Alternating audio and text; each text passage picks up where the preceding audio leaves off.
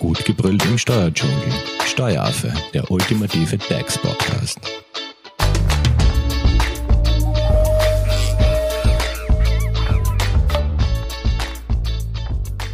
Hallo und herzlich willkommen beim Steueraffen. Schenken macht Freude.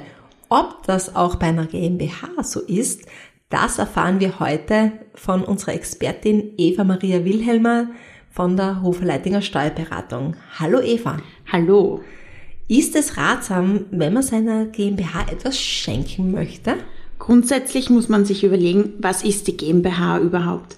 Durch die Gründung von einer GmbH wird eine sogenannte juristische Person geschaffen, eine eigenständige Person mit eigenen Rechten und Pflichten und einem eigenen Namen.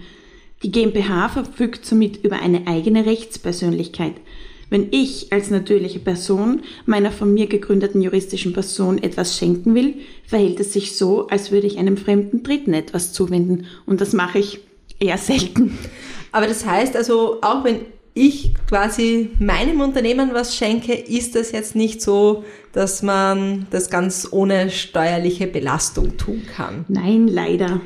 Um der Wirtschaft aber trotzdem noch ein Zuckerl zu gewähren, hat der Gesetzgeber im Umgründungssteuergesetz eine Möglichkeit geschaffen, eine Schenkung fast steuerneutral durchzuführen. Okay, aber da sind wir dann im Umgründungssteuergesetz. Ich glaube, das ist ein bisschen ein komplexerer Themenbereich. Genau. Da werden wir, glaube ich, eine extra Podcast-Folge mal machen. Aber Kommen wir zurück zur Schenkung. Was ist überhaupt eine Schenkung? Ähm, eine Schenkung beispielsweise von Vermögen ist ähm, möglicherweise eine Zuwendung von einem Betrieb oder einem Teilbetrieb. Das heißt, der Gesellschafter lässt seiner Gesellschaft Vermögen zukommen. Und wenn er das macht, wirkt sich das ertragsteuerlich aus. Außer man wendet das eben vorhin erwähnte Umgründungssteuergesetz an. Okay, halten wir mal fest, also Schenken löst immer eine Steuerbelastung aus. Genau. Ähm, was ist jetzt der Unterschied zu einem Tausch? Der Tausch ist eine unentgeltliche Übertragung von Wirtschaftsgütern und löst grundsätzlich keine Ertragssteuer aus. Hättest du da vielleicht ein Beispiel für uns? Mm, man stellt sich vor, Unternehmer A tauscht mit Unternehmer B seinen Betrieb. Da es sich hierbei um keinen entgeltlichen Vorgang handelt, unterliegt dieser natürlich auch keiner Ertragsbesteuerung. Voraussetzung dafür ist allerdings, dass die Unternehmer die Buchwerte der getauschten Betriebe fortzuführen haben. Tauscht man seinen Betrieb beispielsweise gegen Anteile im Unternehmen, ist es so, als würde man den Betrieb seiner GmbH verkaufen. Bei einer natürlichen Person muss man dazu sagen, kommt es dann zu keinem Wechsel äh, der Besteuerung und der Tausch löst somit keine Ertragssteuer aus. Du bist auf der Suche nach einem Steuerberater? dann bist du bei Hofer Leidinger Steuerberatung gut aufgehoben. Nutze jetzt die Möglichkeit eines kostenlosen Erstgesprächs. Denkbar machbar. Mehr dazu unter www.hoferleidinger.at.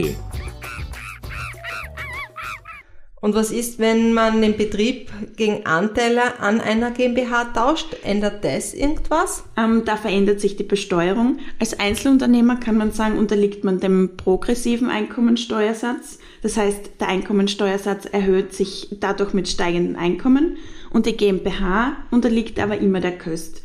Die beträgt aktuell 25 Prozent, wobei man ja mitbekommen hat, dass die aktuell stufenweise gesenkt wird. Aber in diesem Fall würde es ja zu einer Art Steuervermeidung kommen, oder? Ja, das ist auch wieder wahr. Da hat der Gesetzgeber allerdings festgehalten, dass dieser Vorgang wie bei einer Anschaffung und einer Veräußerung gesehen wird. Das heißt, es sind die stillen Reserven aufzudecken und demgemäß natürlich auch zu versteuern. Aber natürlich hat auch für dieses Dilemma das Umgründungssteuergesetz eine Lösung. Gut, das heißt, fassen wir zusammen, also Schenken ohne Steuerbelastung geht nicht. Ein Tausch ist wieder etwas anderes.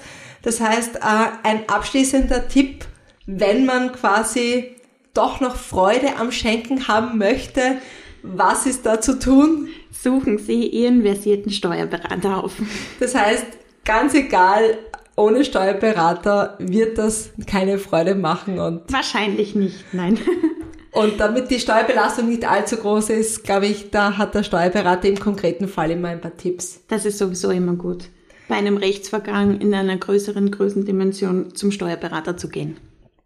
Perfekt. Dann Eva, danke für den guten Überblick. Sehr gerne. Und solltet ihr Fragen haben, äh, ihr könnt euch natürlich an Eva wenden. Eva, wie erreicht man dich? Man erreicht mich telefonisch und via Mail bei Hofer Leitinger Steuerberatung.